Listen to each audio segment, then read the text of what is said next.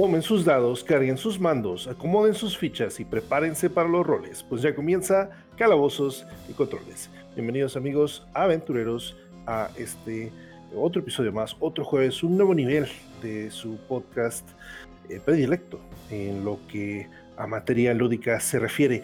Mi nombre es Sosa, eh, estamos empezando el año, esperemos que no les haya ido tan mal en el Blue Monday y pues aquí estamos ya en jueves, esperamos que haya mejorado su semana. Obviamente no me encuentro solo, siempre estoy con mis compañeros de crimen, Lili, Pupi y Carlos. Saludos chicos. Hola. ¿Qué rollo? ¿Qué rollo?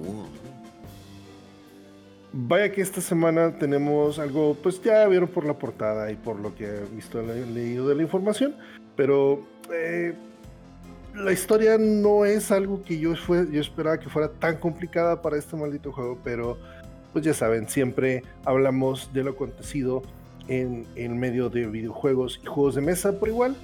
Entonces, ¿qué es lo que lo más relevante que ocurrió esta semana pasada, chicos?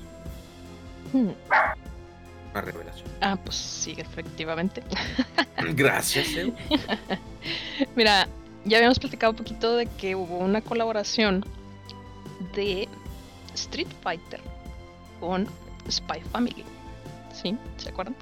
Que salió una animación, una animación de, de Yor este, peleando eh, con Chun-Li, ¿verdad? ¿Sí? ¿Sí era Chun-Li?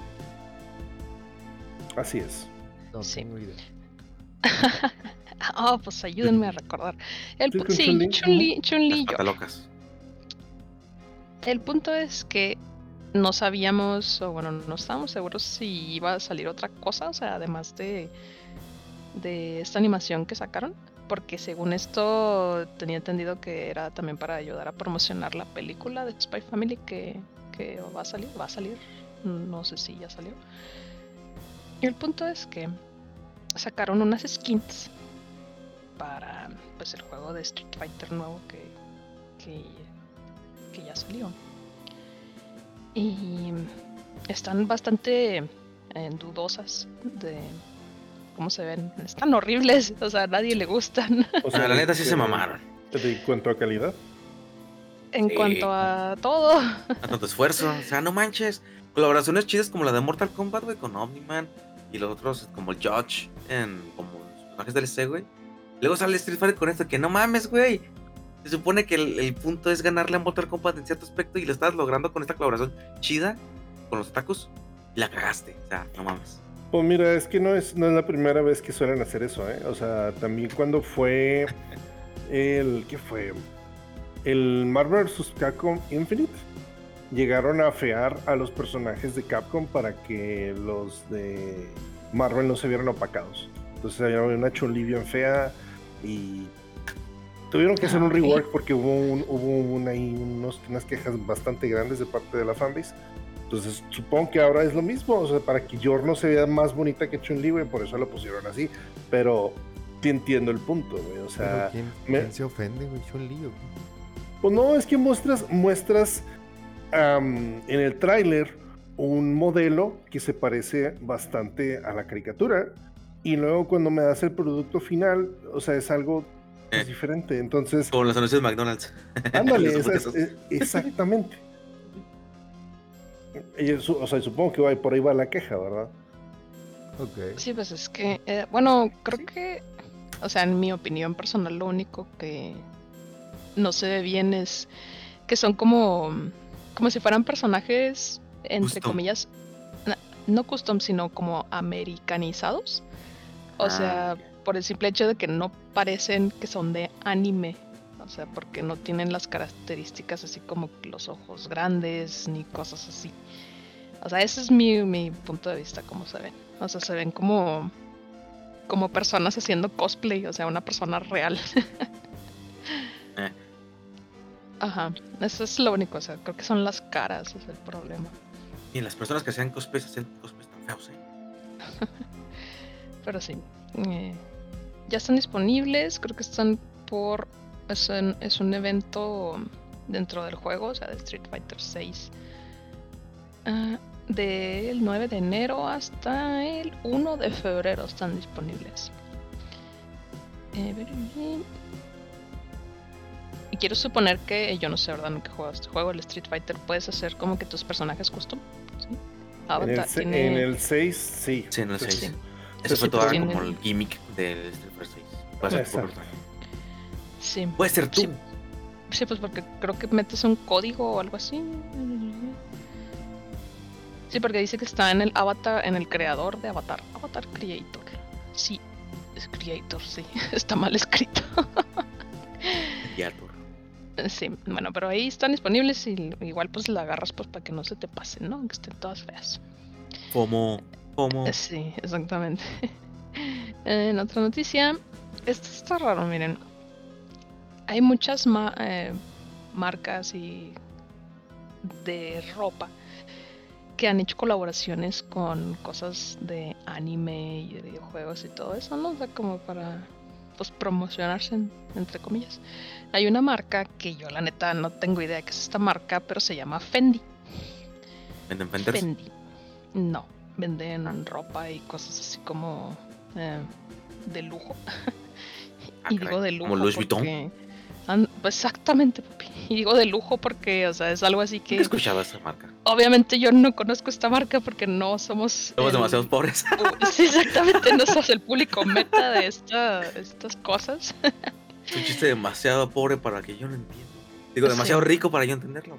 Es, una, es una marca de lujo italiana. ¿sí? El punto es que hicieron una colaboración con The Pokémon Company y tú dices así como que, ah, pues arre, ¿no? O sea. Está chida. Está, obviamente están muy suaves, o sea, las cosas que sacaron son así, pues para, bueno, para mujeres son bolsas, bolsos, o sea, de mano, carteras, eh, ajá, este, uh, eh, collares, pulseras, aretes, etcétera, ¿no? También sacaron, o sea, una, la típica camisa, ¿no? O sea, una playera con así el logo y una sudadera así chamarra de esas así sin zipper, ¿no? y ustedes dirán, ah, pues sí, que tiene, ¿no? Ah, y todo es de Dragonite. ¿Y por qué Dragonite, Dragonite? Y Dratini. Dice que los eligieron porque, pues, por la nostalgia. No, es Dratini y Dragonite. Yo estoy viendo Dragonite en el bolchito. Hay algo de Dragonite también. Bueno, son los tres. El punto es que lo eligieron a este porque es uno de los más reconocidos y por la nostalgia y no sé qué, bla, bla, bla, ¿verdad? Ah, ¿Qué? Sí. Es, pues sí, es de los Pokémon más reconocidos. Miren, el punto es que, miren, la bolsa, esa que les digo, cuesta 4 mil dólares. no manches, ¿vuela o qué? o sea, es un Dratini, ¿vuela? Trae un, Dragon, un Dragonite de verdad adentro. La bolsa cuesta 4 mil dólares, hay otra que cuesta 2.550 o si les gusta la chamarrita esa que les digo, cuesta 1250. Un, un, un hoodie, güey. Un hoodie. Una chamarra hoodie sin zipper. 1250. No manches. Dólares. eh, una eh, el brazalete cuesta 340. Eh, y la carterita. para que llegue la hoodie y cuando la pidas y lo acá con la etiqueta Jazzbeck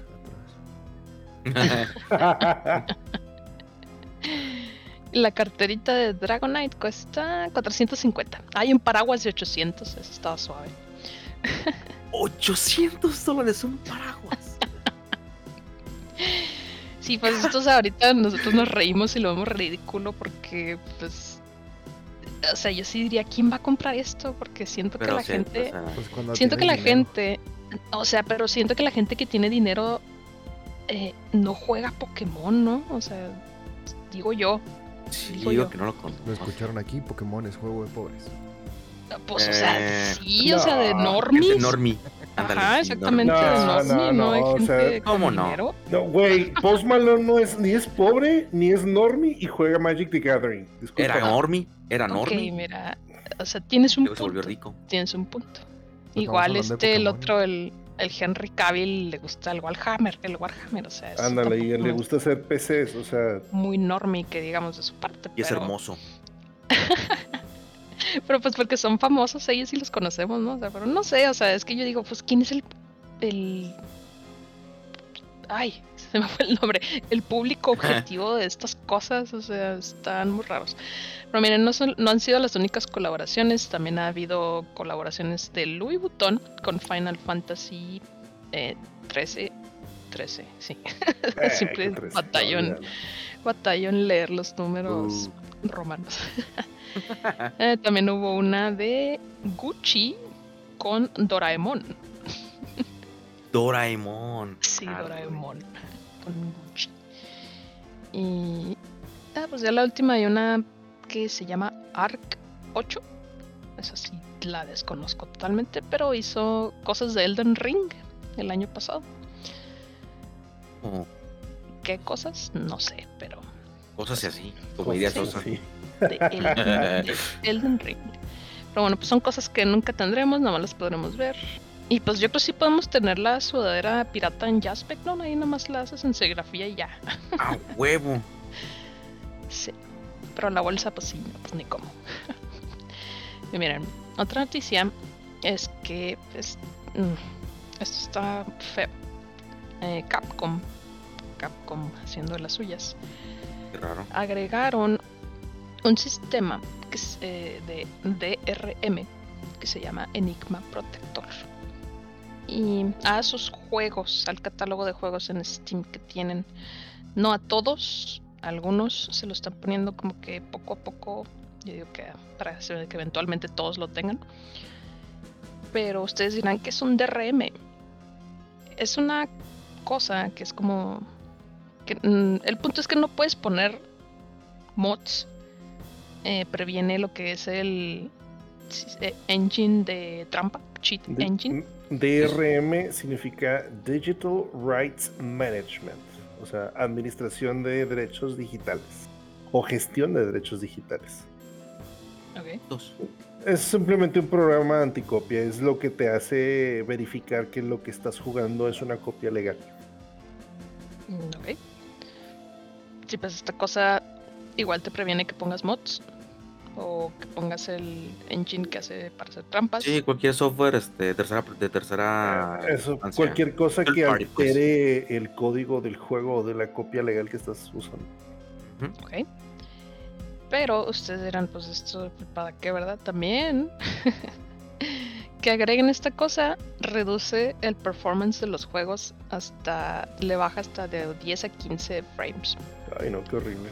Sí, eso está comprobado. Sí.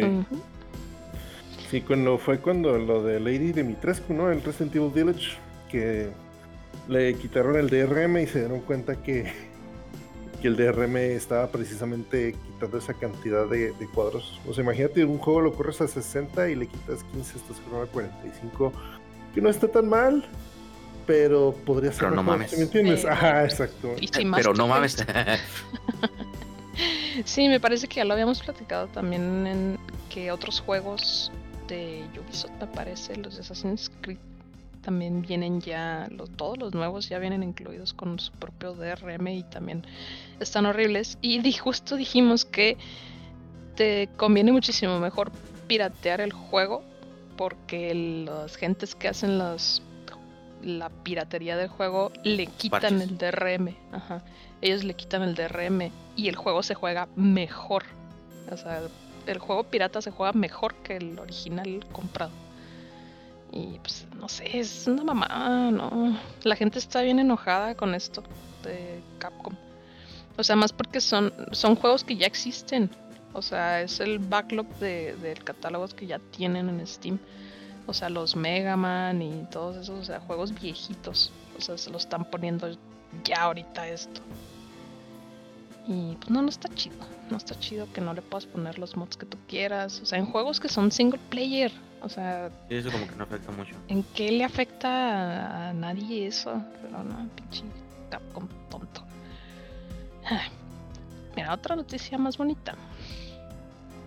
Es que salió la nueva cinemática de League of Legends.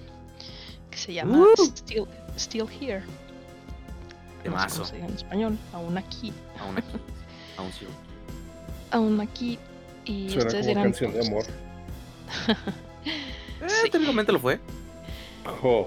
Y ustedes dirán, ¿y esto pues qué tiene relevante, verdad? Pues nada, nada más porque aquí ya todos nos gusta League of Legends. Y claro, aparte, la hora.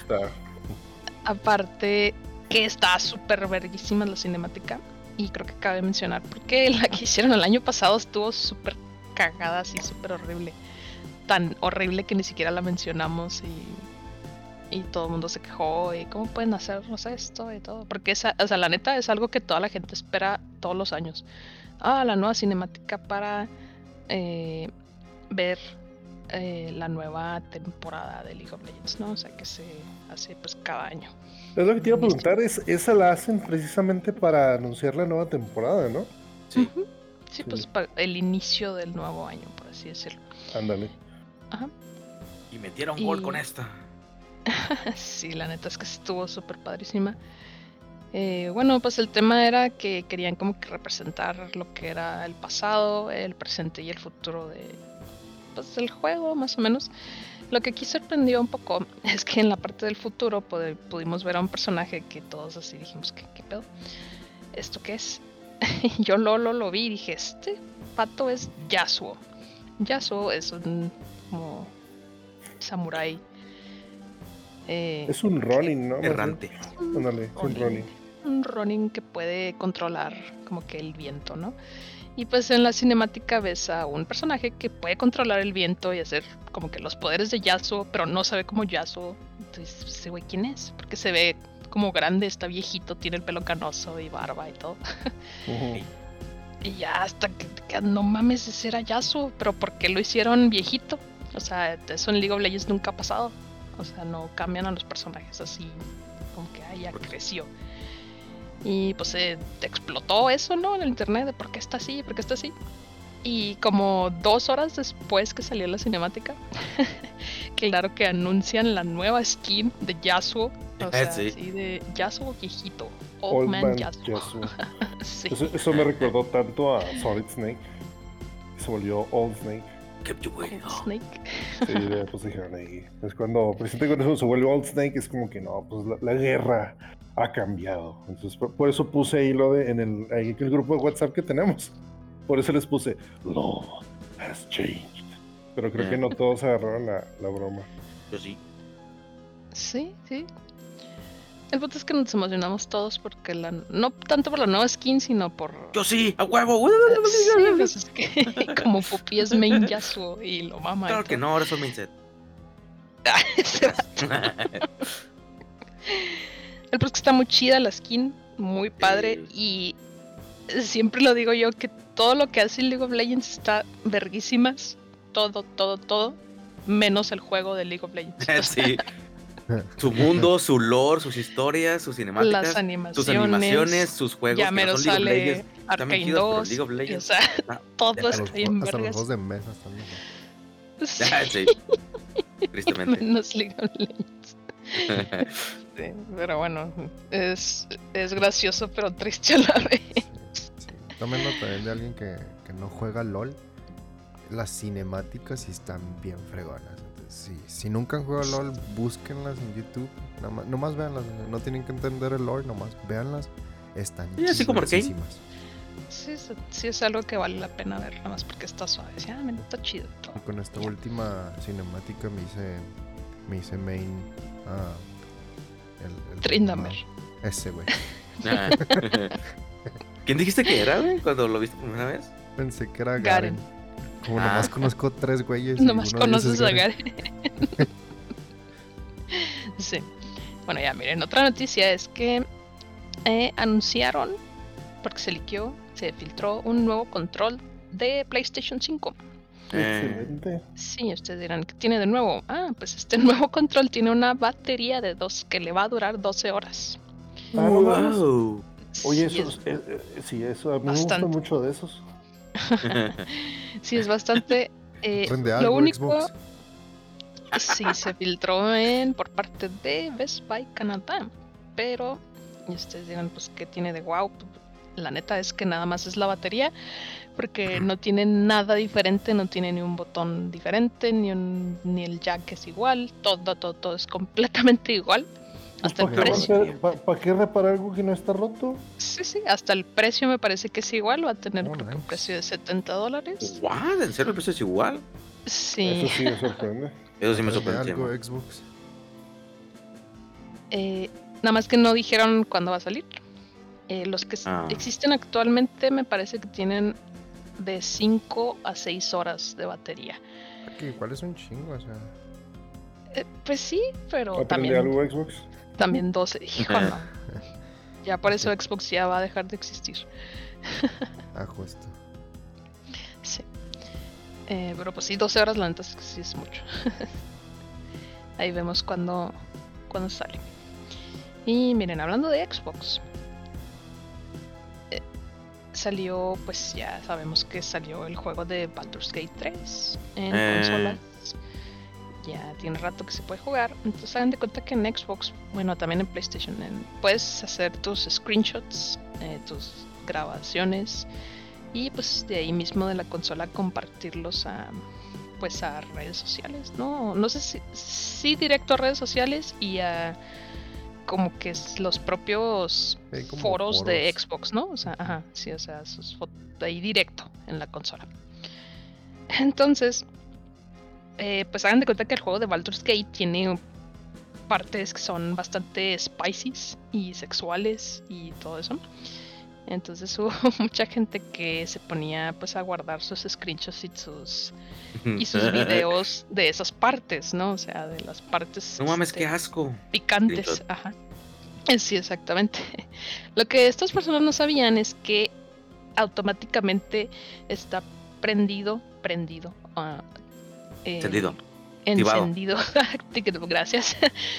que estos screenshots se compartan al foro este de, Xbox. O sea, está automáticamente este, puesto eso, ¿no? Aunque tú no lo quieras. y claro que Xbox empezó a banear a las personas que hacían esto. por compartir contenido eh, not safe for work y picante a estos foros. O sea que pues es algo que sus, sus guías, sus reglas de comunidad no les permiten, ¿verdad? Compartir cosas que sean así para adultos y, y, eso. La cosa es que la gente no sabía por qué los estaban baneando si ellos no habían hecho nada malo, ¿verdad? Y pues resulta que fue porque compartían estas fotos ahí. Ya después se dieron cuenta de lo que estaba pasando y pues sí, sí desbanearon a la gente, pero pues también se sacaron un chingo de onda, así que, güey, ¿por qué me banearon? si yo estoy jugando Baldur's Gate, es un juego single player, no jugué con nadie ni nada. Pero pues sí, fue por compartir estas cosas. Se compartían solas, que pues también cómo vas a saber, ¿no?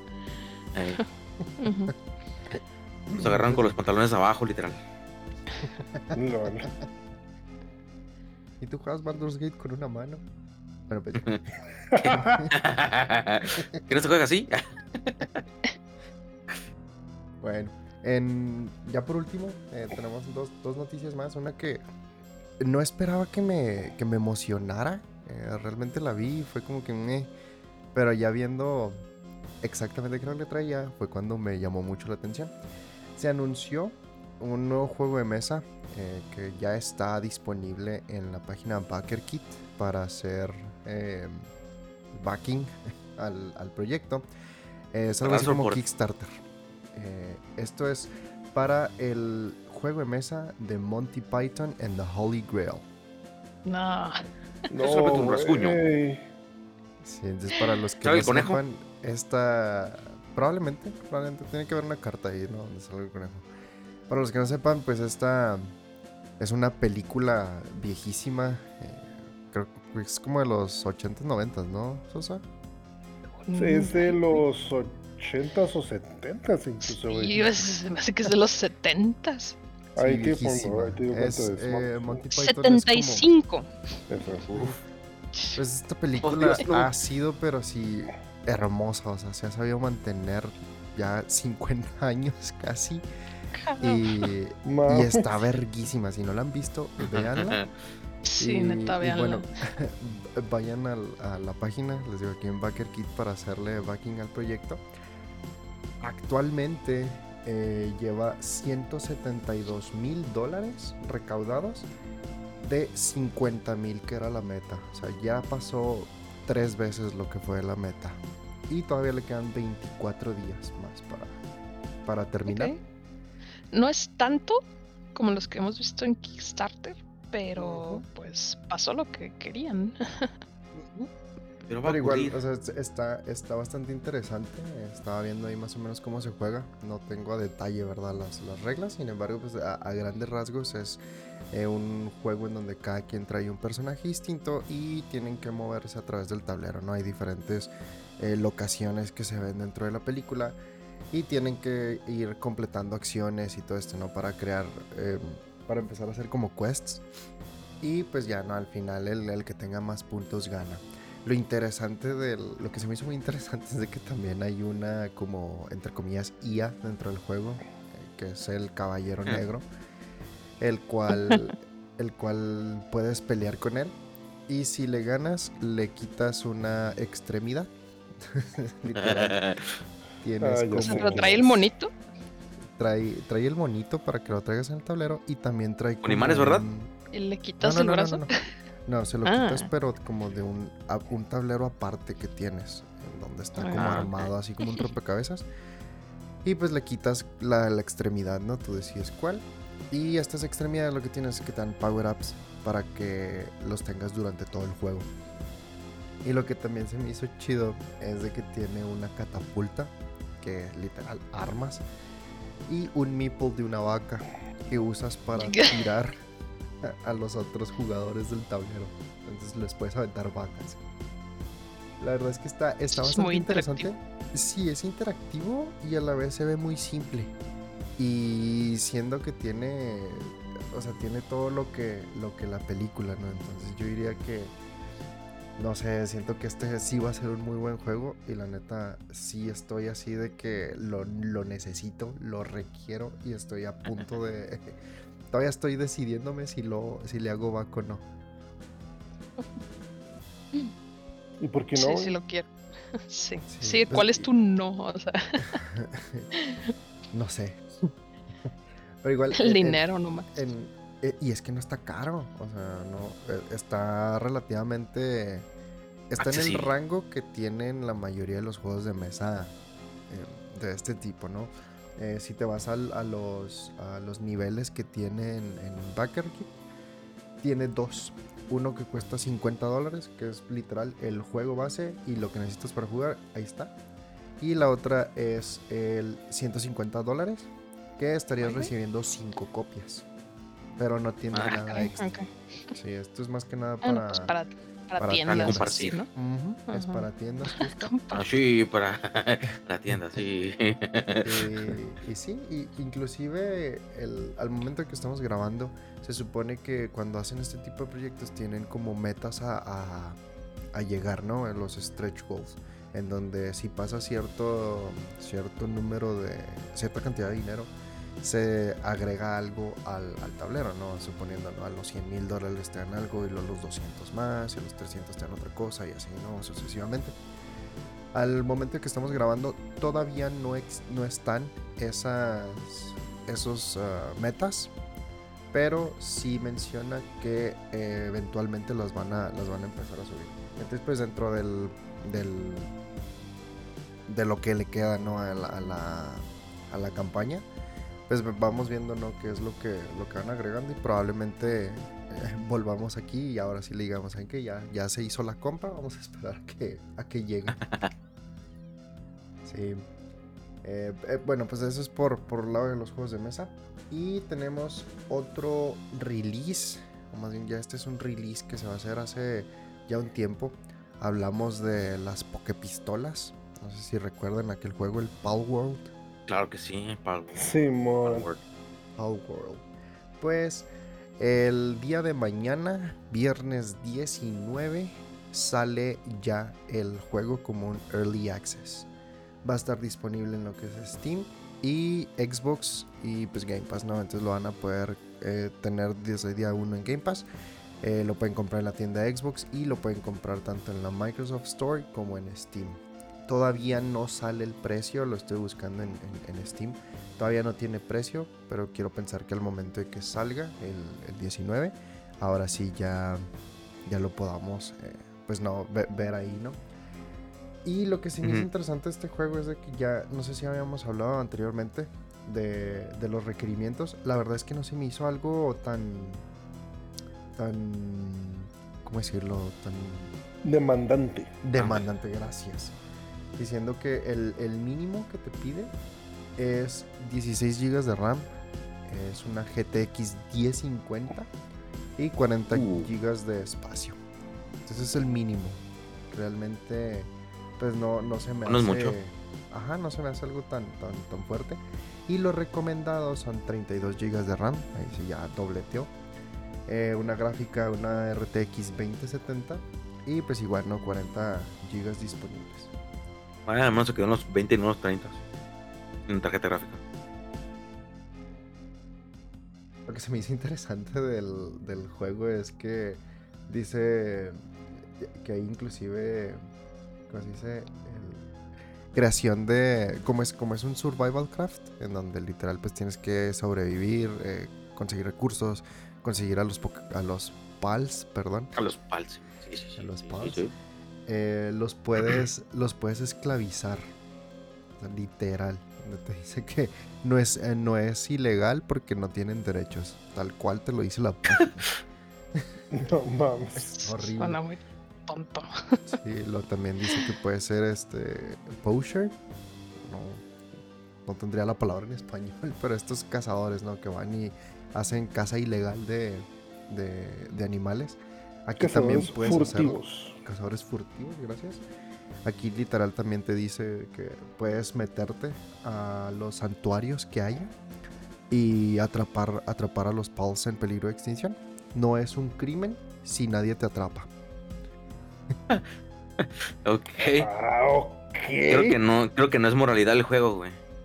No, no, es todo lo que, lo que un mundo de, de Pokémon sería en la vida real. no sé, yo sí estoy bastante interesado en este juego, entonces probablemente lo, lo termine comprando. ¿Pero tienes Game Pass, no? Eh, no, no tengo Game Pass, pero igual pudiera comprarlo por o pagarlo por esto, al menos para calarlo un mes y ver si realmente me atrapa. Lo que tiene también es cooperativo de hasta 4 personas y los servidores son de hasta 32 personas. Hay su madre. Plan, futuro de que de incrementar, no, perdón, de poner el PvP, eh, activar un PvP y aumentar el número de personas en un servidor, o sea, 32, pues, más allá, ¿no? Les recuerdo, este es un juego que va a salir en Early Access, todavía no es el juego entero para que estén enterados, ¿no? De que es, eh, puede haber bugs, muchos glitches, todo esto, ¿no? La intención del Early Access, como ya lo habíamos hablado anteriormente, pues es más que nada para poder entre comillas, debuguear el juego y ayudar al desarrollador a encontrar todos esos eh, pequeños bugsitos que pudieran ser muy difíciles de replicar, pero se tendrían que encontrar eventualmente. En efecto. Muy bien. Luego nos platicas, pues, qué tal está cuando salga. Porque realmente sí tengo demasiado morbo de ese maldito juego. sí, pero bueno amigos, una vez informados, es hora de empezar la campaña principal del día de hoy. Esta es una que pues dividiremos en dos episodios, puesto que la neta cuando investigué no pensé que fuera a ser algo tan complicado, siendo que no es como que tenga tantos juegos. Pero pues bueno, este es un juego del cual ya habíamos cubierto muy bien en la historia. Pero hablamos de su impacto histórico y la influencia en el boom de los arcades y consolas a principios de los 90 Ahora toca hablar de su historia. Aparte, ya hemos cubierto Mortal Kombat, King of Fighters y Tekken, así que, pues de qué va el Street Fighter. Pues quédense con nosotros y les prometo que al menos una vez se quedarán pensando, ¿What the fuck? Ok. ¿Sí? Te creo. Sí, güey. Ah. Es que. Ah. Pues comenzamos en el año Fighter, Ah, dale. Perdón. Street Fighter es este Chun-Li, eh, Ryu, Ken, todos estos, ¿no? Es correcto. Sí, sí. Que siempre, que, siempre que termina en Fighter me acuerdo, pero del Yori Loco, pero ese es Kino Fighter. ese es Kino Fighter, Simón. Va, pues de hecho sí hubo un crossover de Street Fighter Cross eh, o versus SNK. Y pues sí podías ver a, Ryu y Akuma peleando contra Iori, contra Kyo. Fue, fue hermoso. Fue, hermoso. ¿Qué tiempos aquellos? Sí. Pues comenzamos en 1987 con, adivinaron, Street Fighter, donde las cosas, como vemos siempre en los juegos de pelea, son simples y sin mayor complicación. Se lleva a cabo un torneo mundial para revelar el mejor peleador de todos, al cual asisten nueve participantes, de los cuales destacan Ryu, el peleador japonés clásico que sigue el camino del guerrero buscando adversarios fuertes. Gen, un anciano chino que fue diagnosticado con leucemia en fase terminal, así es que decide pasar sus últimos años buscando un oponente digno para su último combate. Beardy, que es un criminal británico, y Adon, alumno del campeón mundial actual Sagat, engreído y arrogante al punto de pensar que sus técnicas son mejores que las de su maestro. El que llegue a vencer a los demás se enfrentará a Sagat, que es el gran peleador en Muay Thai y el actual campeón, para demostrar pues su fortaleza, ¿no? Pues ocurre lo inimaginable, entre comillas, y Ryu es quien llega a la final del torneo, porque aunque no quisiéramos, él era el único personaje que se puede jugar en este juego. Él era el número uno. pues era el prota. Pues, sí, prota ahora, huevo. Era el prota. Y si jugabas de dos, o sea, en la maquinita, el segundo jugador agarraba a Ken. Y ya, eso era todo. O sea, no, no podías usar a otro, otro peleador. Ryu es el güero. Ryu es el de cabello café y uniforme ah, blanco. ¿Quién es el rojo? ¿quién, ¿quién, es el güero? Rojo blonde. negro. ¿Quién es el güero? Así es. Estaño, ¿no? Bueno. Pues la pelea es cruenta y Sagat muestra superioridad. Pero antes de atestar el golpe final, algo despierta en Ryu. Una energía oscura llamada Satsui no Hado, la cual le revitaliza y desata su más poderosa técnica, el Shoryuken. Oh, este famoso golpe noquea a Sagat y le deja la cicatriz enorme que tiene en el pecho y vuelve a Ryu el nuevo campeón, quien no es enteramente feliz puesto que tiene miedo que más adelante esta fuerza oscura se apodere, se apodere de él y pierda el control. Seguimos entonces la saga con Street Fighter Alpha 1, 2 y 3. ¿sí? Es está bien gracioso porque como no sé si exactamente esperaban la... No sé cómo esperar exactamente desarrollar las historias, pero eh, siento que el intento del alfa era para corregir ciertas cosas que, que hicieron más adelante entonces, y meterle más carnita a la historia. Entonces por eso tenemos el alfa, que son considerados de los mejores juegos de Street Fighter. Entonces, eh, yo voy a practicar el resumen de los tres así juntos. No me voy a ir tanto de uno por uno. Años han pasado desde la victoria de Ryu y el torneo mundial. Sin embargo, un ser malvado y poderoso aparece que es llamado Master Bison. Yep, oh. eso, es, eso es lo que significa la M. Yes, yes.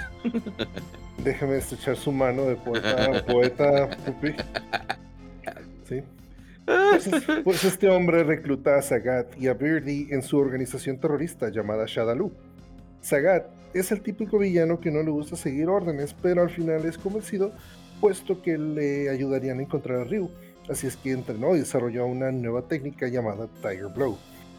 Pero el cazador también estaba siendo cazado, puesto que Adon lo enfrenta para derrotarlo, puesto que según él, la derrota de Sagat contra Ryu manchó el deporte del Muay Thai.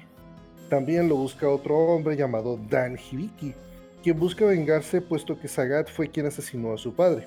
Se dice que aquí es de donde Sagat pierde su ojo y empieza a usar el parche con el que todos le conocemos. En este enfrentamiento Sagat se deja perder, puesto que le recuerda a él mismo cuando era joven. Y es a raíz de esto que se cumple con el lore de creerse el King of Fighters, porque la razón principal de la creación de Dan Hibiki era de burlarse de SNK, que era la principal competencia de Capcom en los 90s y sus juegos de pelea. Entonces, sí, Dan Hibiki de verdad es un personaje bastante inútil, es como un comic relief. Y pues él solito se autonombra The King of Fighters precisamente para hacer todo esto, ¿no? Al final, Sagat y Ryo tienen su rematch. el cual gana Sagat perfeccionando su técnica hasta llamarla Tiger Uppercut. Pero Ryu se contiene por miedo a liberar de nuevo el Satsui enojado. Al regresar al dojo después de su derrota, Ryu se entera de que su maestro, llamado Gouken, fue asesinado. Aquí tenemos la introducción de Ken Masters, el mejor amigo de Ryu, quien le comenta que el asesinato de su maestro fue cometido por el hermano de este, Gouki.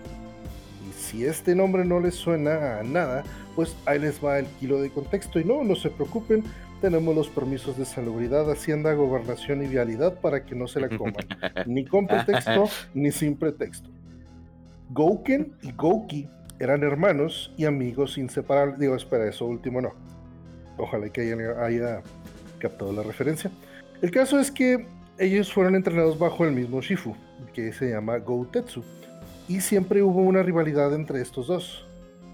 Eh, su maestro era capaz de dominar el Satsui enojado sin perder el control, y fue este mismo quien les enseñó la técnica letal llamada Shun Gokusatsu, con la que se podía destruir el alma del rival.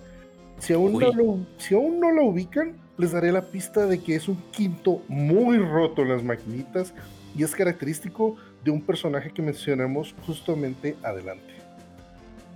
Gouken no era completo admirador de estas técnicas tan violentas, así es que se retira para fundar su propio dojo, donde entrena a Ryu y a Ken, enseñándole las técnicas famosas como el Shoryuken, el Tatsumaki Senpukyaku y el Hadouken. Si no saben cuál es el Tatsumaki Senpukyaku, es cuando se pone a girar como trompo. Exactamente. Exactamente. El es que lo dice bien rápido, por eso. Eh, sí, pues por eso, sí, por eso. bueno, Goki, al contrario, siguió aprendiendo de estas técnicas y tiempo después regresó con su antiguo maestro para ponerlas en práctica, matándolo en el proceso. Ah. Goki, Gouki pierde su parte de su, la parte de su humanidad y desde entonces se le conoce como Akuma y recoge mm. el rosario de su maestro para probar que ya lo superó.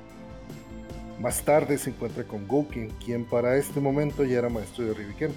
Estos se enfrentan y Gouken sale eh, victorioso, pero no decide matar a Akuma, puesto que sus alumnos habían visto todos los madrazos y este siempre les enseñó que las artes marciales no debían ser usadas para destruir. A lo que Akuma dice, ah, no. Entonces, considerando su acto de misericordia como una gran debilidad, lo busca años más tarde y mata a su hermano. Ken había intentado ayudar, pero llegó demasiado tarde y pues Ryu, pues ni se diga, ¿no? Akuma siguió viajando por el mundo, también haciendo el camino del guerrero a su manera, y llegó a encontrarse con Gen, quien al parecer había sido el único rival que estuvo a la altura de él. Después de se, se enteró del despertar del Sasui enojado en Ryu e intentó corromperlo sin éxito. Desde entonces está esperando que Ryu sucumba ante la fuerza maligna y pelear contra él en una lucha mortal. Entonces, así, nada más para que eh, ponerles en más contexto, esta, eh, esta técnica este, llamada Ah, se me fue el nombre, no manches. Ahí está. El Shunko, Shungo Kusatsu.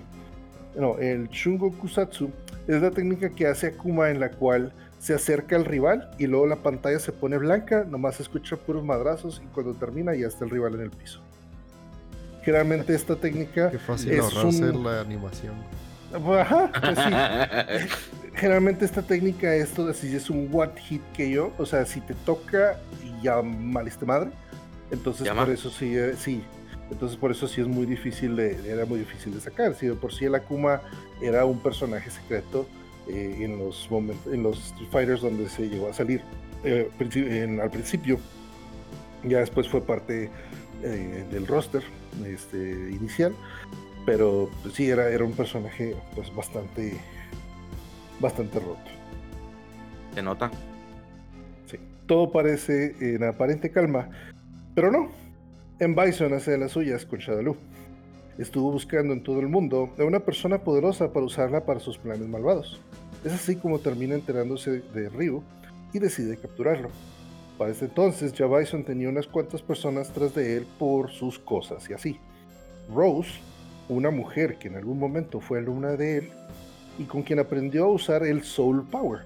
El Soul Power es una energía benigna que viene del alma pura y es contraria al Psycho Power que controla Bison y el cual deteriora el cuerpo de quien la controla. Es el Psycho Power el que corrompió a Bison y es por eso que ahora quiere dominar el mundo. Lo casual, ¿no? Entonces Rose por eso quiere detenerlo. Después tenemos a Chun-Li, hija de un agente muy importante de la Interpol, el cual perdió la vida peleando contra Bison y ahora su hija busca venganza. Chun-Li usa sus mejores movimientos para pelear contra Bison, pero este se escapa de último momento diciendo que ojalá Chun-Li le dé más diversión que su padre. Acá, pichi, Spite, acá todo cabrón, para que se empute más, ¿no? Y por último, tenemos a un soldado de Estados Unidos llamado Charlie Nash, el cual buscaba a Bison porque este usaba narcóticos en sus reclutas para Shadaloo. El detalle es que Charlie tenía en sus filas a muchos soldados coludidos con Shadaloo y por lo que lo traicionan y lo terminan asesinando. Entonces, una vez habiéndose arreglado de estos tres, ahora sí pone en marcha su plan universitario para hacerse de Ryu. Primero secuestrando a su mejor amigo Ken, quien siendo manipulado con Psycho Power se enfrenta a Ryu. Ryu es vencido y capturado y se le lava el cerebro con esta misma energía y ahora que su súbdito lo manda a pelear contra Sagat, no más así para calarlo a ver cómo está ahora con sus nuevos poderes. Sagat, decepcionado de que le den un rival sin mente propia, se limita a cubrirse los golpes de este Ryu controlado mentalmente. De manera milagrosa, habiéndose salido del control del Psycho Power, aparece Ken acompañado de una jovencita llamada Sakura, quien se volvió fan de Ryu desde que ganó el primer campeonato de combate y había estado entrenando por su cuenta propia tratando de replicar sus técnicas. Sakura y Ken distraen a Bison y Sagat saca del trance a Ryu, y este, con la ira que le causó el haber sido usado como títere, atesta el golpe final a Bison con una técnica llamada Metsu Shoryuken. Bison, con los últimos alientos de vida que, quedan, que le quedan, escapa y se adentra en una máquina que maneja el Psycho Power para sanar sus heridas. Meses después comienza a aparecer una asesina bastante letal llamada Kami, quien es el resultado de demasiados experimentos cuyo objetivo principal era que Bison tuviera un cuerpo de repuesto, ya que el Psycho Power pues lo estaba deteriorando, como lo habíamos dicho antes. Así que Kami fue hecha para que pudiera resistir tan letal fuente de energía. Que dices, güey, pues. Pero, pero, o sea, iba a ser su cuerpo de repuesto y obviamente hizo el cuerpo de la mujer más eh, bonita y perfecta del mundo para tener ese cuerpo. Sí, así, así es. y se le por la plata. Sí. Sí, Cami, o sea, no tanto. Bison es hombre, ¿verdad? Bison es hombre, sí. Fue. Sí, o sea, Quería tener cuerpo mujer. Así es, pues, ¿por qué no? Quería ser una chica linda. Está bien, está bien. Pues bueno, Cami fue Eso entrenada. Cami fue entrenada desde niña con técnicas de asesinatos y resultó ser tan buena que la nombraron líder de un grupo de mujeres asesinas llamadas The Dolls. Eh, o sea, las muñecas. Las muñecas, eh. Y si se estaban preguntando si las compañeras también son resultados de chicas raptadas y sometidas a control mental y experimental. Pero no todo podía ser miel sobre hojuelas para nuestro villano favorito, Bison. Kami en algún momento conoce a Dalsim, un gurú de la India que la despierta de su trance y desde entonces Kami se vuelve un agente independiente que busca a Bison para liberar a sus compañeras. Ese es el elástico. Así es, es el güey que tira putazos a distancia, básicamente, y que escupe fuego también. Y yo solo lo recuerdo como el güey que no tiene órganos. Ah, ¿Por qué? ¿Porque está muy pues, flaco? Sí, pues es que sí. puro hueso. O sea, pero es que es literal. Bueno, o sea, el nuevo. El nuevo literal se ve así como que se ve sus costillas, o sea, la forma de sus costillas y lo abajo no hay nada. O sea, de eso. Lol, ok pues bueno, al enfrentarse a Bison le dice este, que no puede matarle, puesto que él, ella y sus amigas comparten las mismas células, así que si él muere, todos sufrirán el mismo destino. A Cami le vale 3, kilos de ovario y lo vence de todas formas. no mames. no he escuchado esa frase. Sí, gracias al plot armor del maldito villano, su energía no desaparece del todo, por lo que nadie termina muriendo. La base de Shadaloo comienza a autodestruirse y Cami es salvada por un hombre español llamado Vega, quien era uno de los altos mandos de la organización terrorista y se ve movido por rescatar a una mujer tan bella como la de nuestra británica compañera. Espérate, ok, Cami es la británica. Sí. Aunque ah, me perdiste. Pensé que era ah, rusa, güey, todo este tiempo. No, Cami es, británica y se vuelve agente de la MI6. Sí, es, no sé por qué siempre lo imaginé que era parte de la del otro güey que también es güero, que es ruso. Creo que es ruso, que tiene un flat top. No, ese güey es güero. Ese Gael es, es más gringo que. ¿Cómo se dice? A la hot dogs. rusos. Creo que tiene una, una bandera de Estados Unidos tatuada en el, en el brazo. Eh, sí, sí lo tiene. ¿no? ¿Quién sabe? O sea, ah, si hay un ruso, si hay, un ruso, es el peleador, este, el, luchador Sanjeev. Este sí es de la Unión Soviética. Pero el que es, este, digo, Kami es británica, es agente de la MI6. Y este Guile, pues es un soldado acá gringo totote. Se nota. Pues, bueno, también en la saga Alpha conocemos a personajes secundarios pero importantes como Karin Kansuki, que es la rival de Sakura, a Rainbow Mika, que es la fan número uno de Sanjeev, que es peleador de la entonces Unión Soviética, y varios personajes que vienen de una ciudad aledaña llamada Metro City. Estos son, estos son Guy, o sea, vato en, inglés, Cody, ¿Mm? Rolento, Sodom y Poison. Rolento. Estos últimos cinco son de otra franquicia de Capcom llamada Final Fight y esto nos confirma que ambos juegos transcurren en el mismo universo. Ok. Simón, vamos para poner un poquito más de contexto, ¿cuál es Final Fight? Pues es el, fue el primer beat'em up que sacó Capcom, el cual primero iba a ser una continuación, iba a ser una secuela de Street Fighter, pero vieron que agarró otro rumbo y prefirieron mejor utilizar otros personajes y es por eso que se terminó saliendo pues por otro lado, ¿no? Final Fight y Street Fighter 2 este, continuaron separados. Bueno, luego continuamos precisamente con el Street Fighter 2, o sea, avanzamos y luego regresamos, porque los, los juegos de Street Fighter Alpha salieron para PlayStation. Y luego sale Street Fighter 2, que es el que generó pues toda la revolución, el que este, puso los juegos de peleas en el mapa, de los reflectores y pues todo esto, ¿no? Y pues para las consolas caseras este salió en el Super Nintendo. De alguna manera, el alma de Bison regresó. ¿Aplicaron a Star Wars? Ajá. de alguna manera, Palpatine regresó. Es que seguro tenía, tenía clones en otro planeta. y pues toma el control de Rose, en lo que Shadaloo se avienta otra vez la chamba de hacerle un cuerpito a su jefazo. Ah, Eso suena muy extraño. Bison sigue insistiendo en secuestrar a Ryo, puesto que él piensa que sería un cuerpo perfecto para él.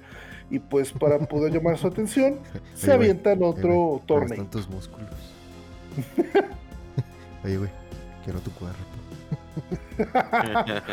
¿Me lo dices como amigo o como colega? como compas, como compas. ¿Cómo? no, ¿cómo? dijeron, ¿cómo, llamar la atención de Río? Pues vamos, vamos a hacer otro torneo, ¿no?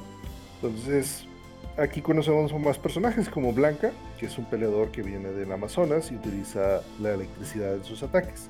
Tenemos a ¿Sí, Edmund. Amazonas? Así es. Oye, de, tanto comer verdura o qué no, hojas, se, se hizo verde o qué? no sé exactamente por qué es la pigmentación de su, de su piel, pero Edmond Honda, un peleador de sumo tradicional, Tanjif, que ya lo mencionamos, DJ, campeón, de, campeón mundial de kickboxing, Fei Long, famoso actor de películas de acción proveniente de China, y no, no es Bruce Lee, es Fei Long. Es algo totalmente diferente, aunque también utilice pantalón negro, zapatos negros y no traiga camiseta no, no es Bruce Lee, amigo. Pero te los juro que no es igual, ¿eh? Thunderhawk, que es un indio americano quien viene a reclamar a Bison por haberse metido con su tribu y secuestrar a su novia. Guile, soldado de Estados Unidos, amigo de Charlie Nash y que quiere vengarse. Chun-Li y Kami también asisten para darle mate a Bison, aunque Kami no recuerda nada de su pasado, pero siente una extraña conexión con el líder terrorista y pues también Ken y Ryu le entran. Ken ah, entra más que nada a regañadientes porque no quiere dejar a su novia Elisa, pero al final decide acompañar a su compa pues, por los jajas, como diría la chaviza. Por the memes. Así es. Curiosamente, no se sabe a ciencia cierta quién es quien llega al enfrentamiento final de este torneo contra Bison. Capcom nunca ha hecho una declaración oficial al respecto. Lo que sí se sabe es que cuando están a punto de comenzar dicho combate, aparece Akuma, se madrea a Bison, o sea, se lo papea épicamente con el poder del guion y se decide desafiar al admin. Digo, perdón, eso último no. Quería más bien enfrentarse al campeón del torneo, pero pues al final dice, nah, es que hueva con esto y pues en medio, a medio de pelea se va. Se aburre y se va. Entonces, sí. Obviamente pues cada uno tiene sus propios motivos para entrar al torneo, ¿verdad? Pero pues esto es lo, es lo, la línea principal. Después de esto le seguimos al Street Fighter 4. Sí, nos saltamos el 3. Mientras Bison no está, pues porque why not? Mientras Bison no está, la división de armas de Shadaloo, llamada SIN, que original es verdad, Shadaloo Intimidation, Intimidation Network, SIN, se lanza a la tarea de conquistar el mundo. Su líder, Seth, es uno de los tantos experimentos para crearle un cuerpo a Bison este conoce todas las técnicas de los peleadores más famosos del mundo. Entonces es por eso que lo vemos en el juego tirando Hadouken, Sonic Booms, estirando sus brazos como si fuera Dalsim, eh, así, sabe todas las técnicas. Seth se, se plantea perdón, un par de objetivos. Eh, el primero es recapturar a las Dolls por medio de una de sus agentes más fuertes llamada Yuri y organizar un torneo mundial para continuar recopilando información de los peleadores más fuertes del mundo y aprovechando el raid, pues secuestrar a Ryu. Pues ¿por qué no, no? Ya estamos aquí. Entonces con la información de todos los combatientes y la energía oscura del Satsui enojado de Ryu, eh, Sin contemplaba crear un arma biológica llamada Bliss, que aumenta la fuerza y la energía de quien la usa. Mientras tanto, en otro lado del mundo, Ryu es atacado por una agente de Sin llamada Crimson Viper. Kami intenta ayudarlo, pero esta, no está sometida por la nueva enemiga. Ryu se molesta, por lo que decide liberar por un momento la energía del Satsui enojado y con esto es vencida. Habiendo investigado lo suficiente, Ryu y Ken deciden infiltrarse a la base de Sin, donde Ryu termina enfrentándose a Seth y desarrolla una técnica con, la, con una energía muy diferente a la que tenía con el Satsui enojado, que se llama el Metsu Hadouken. Seth se sorprende de lo poderoso que es el ataque, por lo que él termina escapando. Días después se anuncia otro torneo de Street Fighter, donde una vez más se reúnen los personajes que ya conocemos: Chun-Li, Gaio, Honda, Blanca, Dalsim, Sajif, Ken y Ryu. Pero también vemos caras nuevas como son Viper, Abel, que es un peleador francés, Rufus, un vato también francés, y un luchador mexicano llamado El Fuerte, que sus ataques son nombres de comida. Entonces tiene un ataque que se llama guacamole. Oh, nice. nice. Qué extraño, pero. ¿Ah? En, ah, pero... en la versión. Supongo que. Ah, es que no, sé, no sabría si, si es original de Japón o es americano el juego. ¿Qué? El Street Fighter. El Street Fighter es japonés. Ah, ok. No, o sea, para ver si los nombres eh, siguieron el mismo, o sea, también en Japón. O sea, el güey también grita guacamole. Ah, sí. Sí, sí, sí. Guacamole. Sí, porque eso es, güey, es el, el fuerte.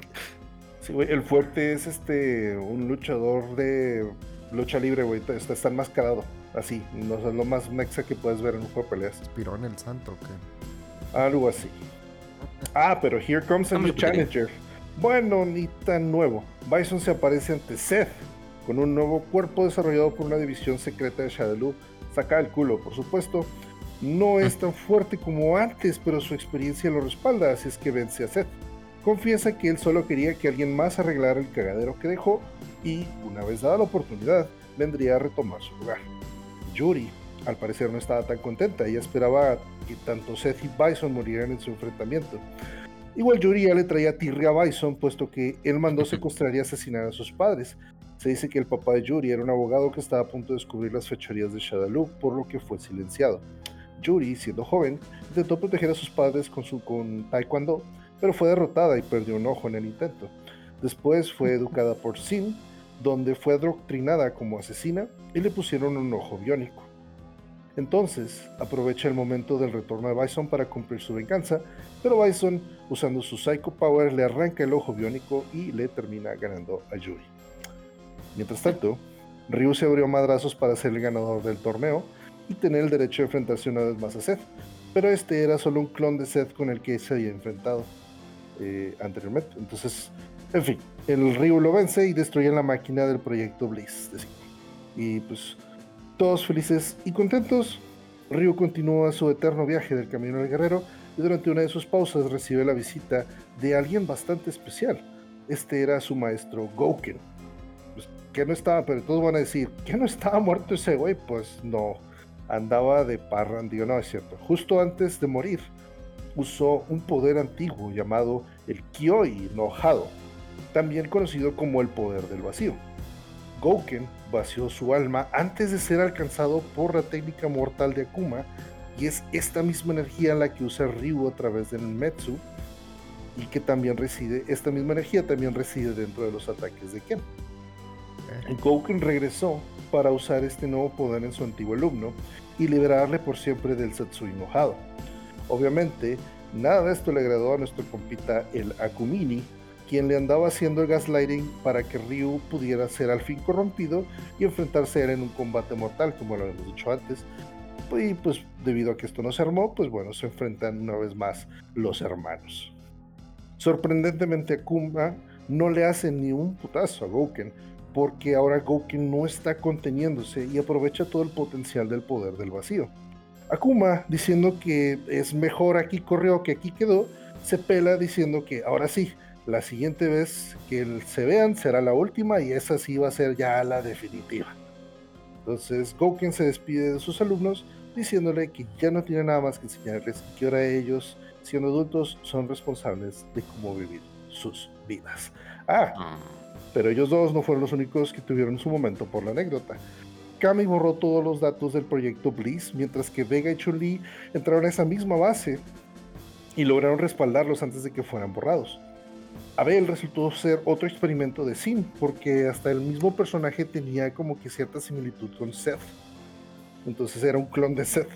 En el pasado, este mismo Abel fue ayudado y entrenado por Charlie, eh, Charlie Nash, el amigo de, de Gail, pero Abel tiene amnesia y no recuerda nada de esto. Rose se enteró que Bison seguía vivo, pero una vez más se la volvieron a madrear. Afortunadamente fue salvada por Kai, este chico de Final Fight y se quedó con ella para cuidarla. Balrog andaba buscando más cuerpos de Seth y se encontró con otro niño víctima de experimentos de, Shadaloo. Y pues también de una extraña manera, Sanjeev, Honda y el fuerte se vuelven amigos. Eh, pues son, los malos, ¿no? Sí, el ruso, el japonés y el mexa, exactamente. Y pues todo el mundo piensa que, ah, pues que bueno, ya vive, viva la paz, viva el mundo, viva AMLO. No, no es cierto, es último no.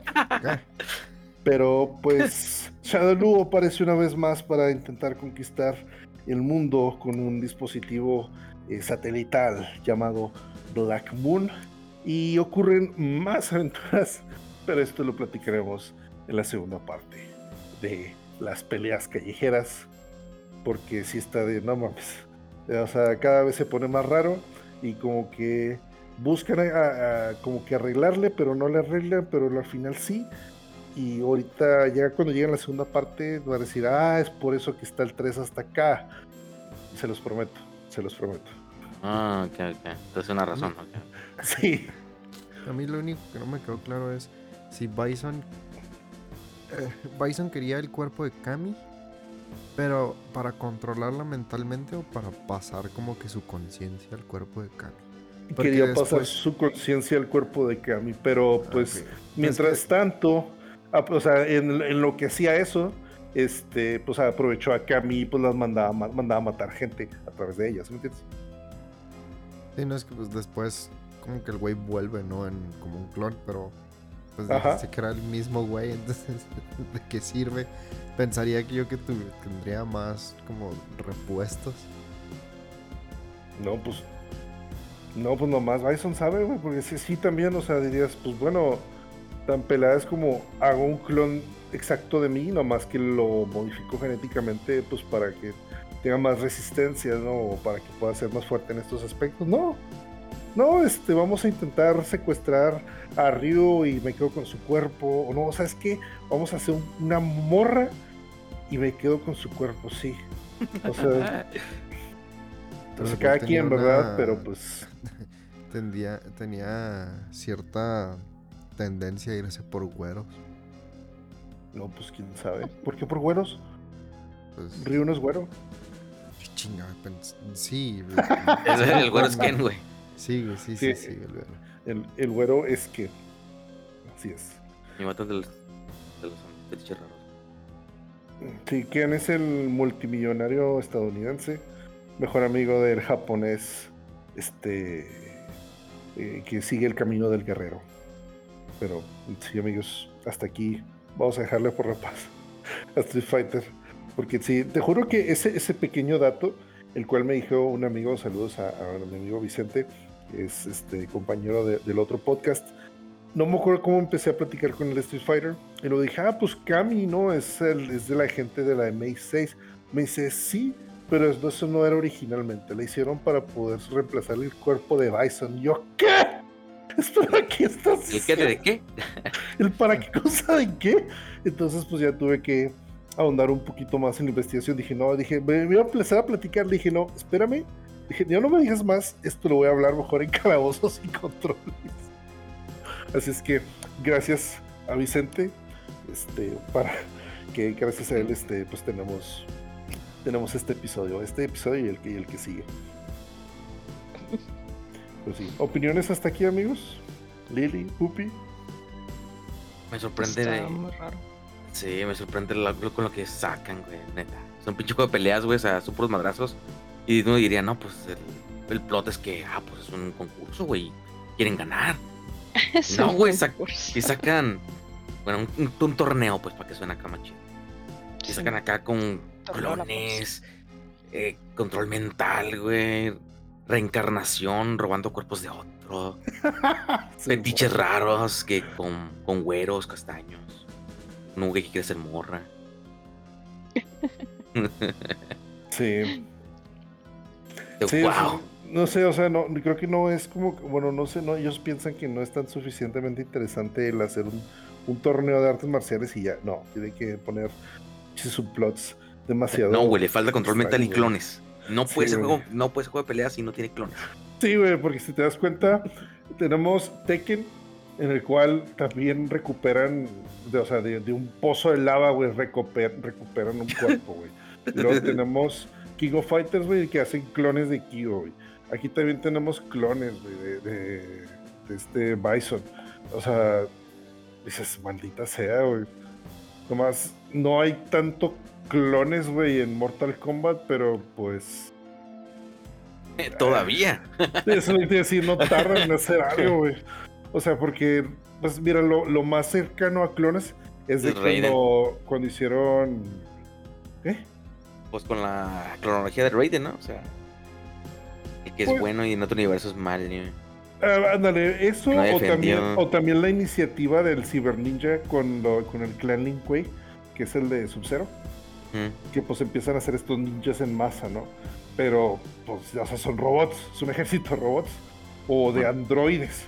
Entonces dices, pues bueno, hasta ahí todavía, pero pues a ver qué pasa güey, más adelante. Bueno, pues, mientras, mientras tanto, sí, güey, todas las, todas las franquicias de peleas tienen que tener algo extraño. Sí, pero mira, bueno, yo no sé, supongo que, no sé si es mi opinión o algo así, pero siento yo que Street Fighter como que es la principal que está en la mente colectiva, eh, como la, más popular, la que más he visto mencionada en otros lados y todo eso. O sea, en comparación a King, al King of Fighters. King of Fighters. No, King of Fighters sí está muy por debajo ya de lo que era su éxito en los 90. En México no. No sé, pero, o sea, lo menciono porque, por ejemplo, Street Fighter sale, o sea, te digo, está en la cultura popular, o sea, sale en películas y todo eso. En la que más recuerdo es en la película de Ralph el Demoledor. Ahí sale mucho este de Street Fighter. Sale Zangief y, y todo eso. O sea, y he visto, he visto también a Zangief en otros lados. No sé por qué. y hasta siempre me acuerdo de esto, está muy tonto, pero es una canción de, de, reggaetón. Que, me gusta Street Fighter. ah, de, Atrévete. Atrévete de, de, ¿Qué? Que eres callejera, Street Fighter. Prende, ah, que saca el ya. Sí. Me de jugar porque eso está en es de esas cosas que viven en mi mente gratis, o sea. Libre de Exactamente. Entonces por eso pienso Street yo Fighter que es el que generó más impacto, o sea, yo creo que en un segundo lugar muy reñido eh, seguiría Mortal Kombat, y, pero también pues, fue eso, su impacto fue también por la violencia que tenía. Sí, yo creo que sí. Y bueno, o sea, pues, por, ay, por ejemplo, pues Ryu y Ken están en el Smash.